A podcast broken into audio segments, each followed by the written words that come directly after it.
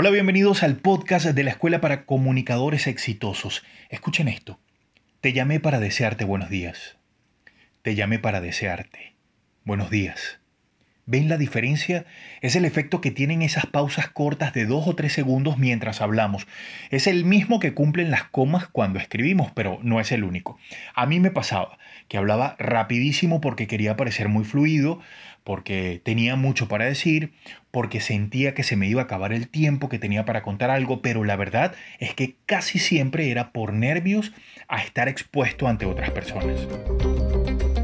Hablar sin pausa, ¿qué efectos tiene en quien nos escucha? Bueno, mantener ese ritmo de hablar acelerado puede ser interesante durante algunos minutos.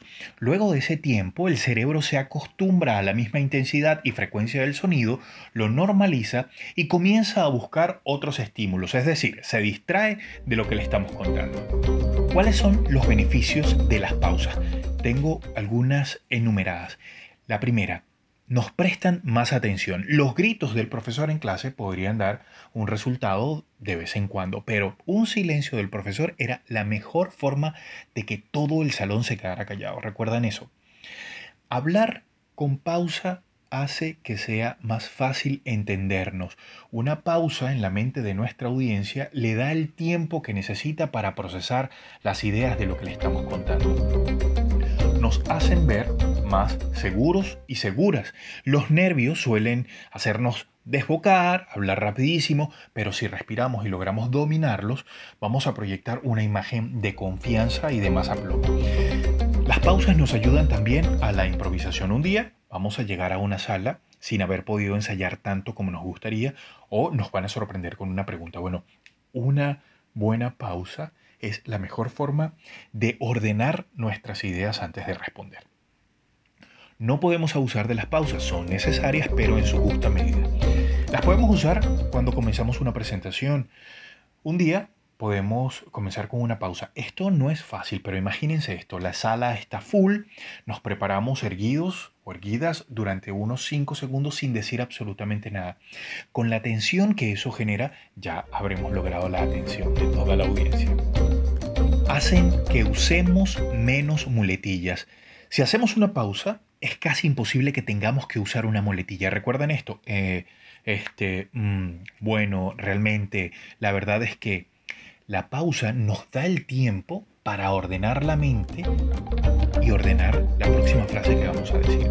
Después que le hagamos una pregunta a la audiencia, eso genera una conexión casi inmediata. Le preguntamos algo, los obligamos a pensar, les damos el tiempo de que armen esa respuesta. Imagínense esta pregunta. ¿Sabes el efecto de la COVID-19 sobre el deseo sexual de las personas que se recuperan? Con esa pausa vamos a alimentar las ganas de saber que tiene la gente. También las podemos usar cuando queremos dejar bien claro un mensaje y quieres que llegue correctamente o queremos que llegue correctamente a quien nos está escuchando. Las pausas hacen que la comprensión de lo que decimos sea mayor. Una pausa antes y una pausa después de ese mensaje. Escuchen este ejemplo. La pobreza en la que crecí me enseñó algo, que se puede ser muy muy feliz sin tener grandes cosas materiales. Ahí están muy marcadas las dos pausas y bueno, siempre va a quedar un poco más claro. Cuando decimos una broma al público y todos comienzan a reírse.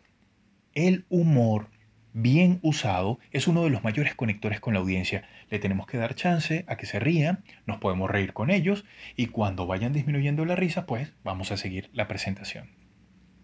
También podemos usar una pausa al cambiar una imagen, una lámina, una diapositiva, un material gráfico que estemos usando, porque al poner una imagen, la vista de la gente se distrae hacia allá y por lo general son dos o tres segundos que le lleva de tiempo procesar esa imagen.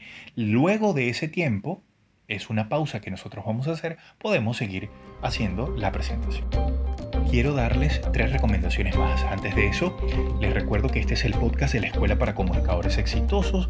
Hemos decidido que este espacio sirva para ayudarles. Que cuando abran uno de nuestros podcasts haya algo que les sirva para comunicarse mejor, consejos útiles, información novedosa, descubrimientos en tecnología de la comunicación, que sirvan para el crecimiento personal de ustedes y también para el crecimiento profesional. Vean otras recomendaciones. Respirar. Respirar hace que las pulsaciones de nuestro corazón, de nuestro cuerpo bajen.